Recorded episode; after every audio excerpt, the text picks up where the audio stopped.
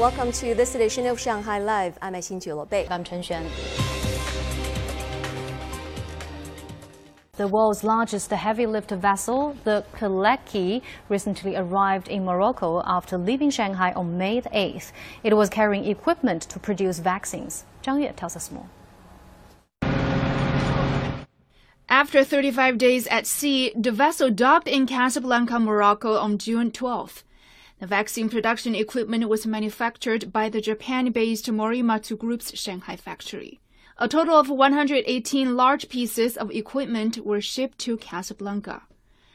The equipment had a total volume of 40,000 cubic meters, which equaled the size of Morimatsu factory in Shanghai. Uh, the project will enable the production of more than 20 vaccines, including three COVID-19 vaccines. This will meet about 60% of vaccine demand for the continent of Africa. This is our contribution to help the world fight the pandemic. The Pilecki has a dead weight of nearly 62,000 tons, with five giant storage areas and a helicopter pad.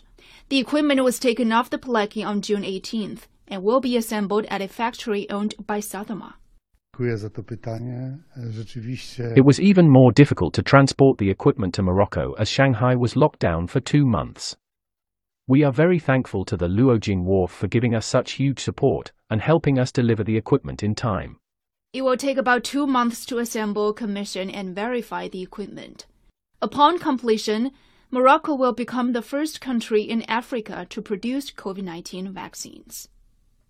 张悦，上海 Live。Shanghai Expo Culture Park in Pudong reopened today after being closed for around three months. On the southern bank of the Huangpu River, the park is being expanded to include an equestrian course. Zhang Yue has the story.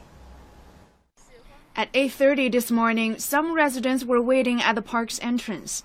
The usual pandemic protocols are in place, like scanning the venue code and showing a negative PCR test result. Some say they are thrilled that the park is open again after having been stuck at home for such a long time. I was so excited last night to see that an appointment is finally available. We're among the visitors in the park. It is also a perfect day to take pictures since the weather is so nice. A park employee said its dog area is being expanded and that the park will operate at reduced capacity for the time being.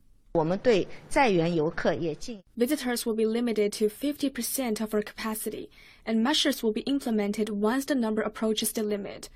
Each employee will complete PCR and antigen tests on time at the request of the Landscaping and City Appearance Administration Bureau. The park is on the former 2010 World Expo site. Its southern section is being built and will comprise a grand opera theater, conservatory, and equestrian course. Work is scheduled to be completed in 2024. Zhang Yue, Shanghai Live. Russian Defense Ministry said a Ukrainian command post was hit by Russian missiles yesterday, killing more than 50 generals and officers of the Ukrainian armed forces. Lei Shuran has more. The attacked command post was in the Dnipropetrovsk region. A meeting of Ukrainian command staff was being held there at the time of the attacks. On the same day, Ukrainian President Vladimir Zelensky called the coming week historic, with the European Commission's recommendation that Ukraine become a candidate for membership of the 27 nation bloc, a decision that remains to be discussed by member nations.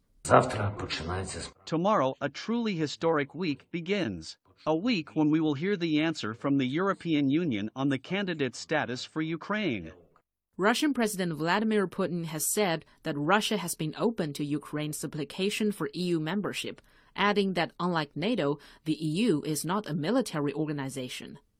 NATO chief Jens Stoltenberg warned yesterday that the Ukraine conflict could last for years, reiterating calls for Western countries to provide long term assistance to Kiev. The organization will hold a summit at the end of this month.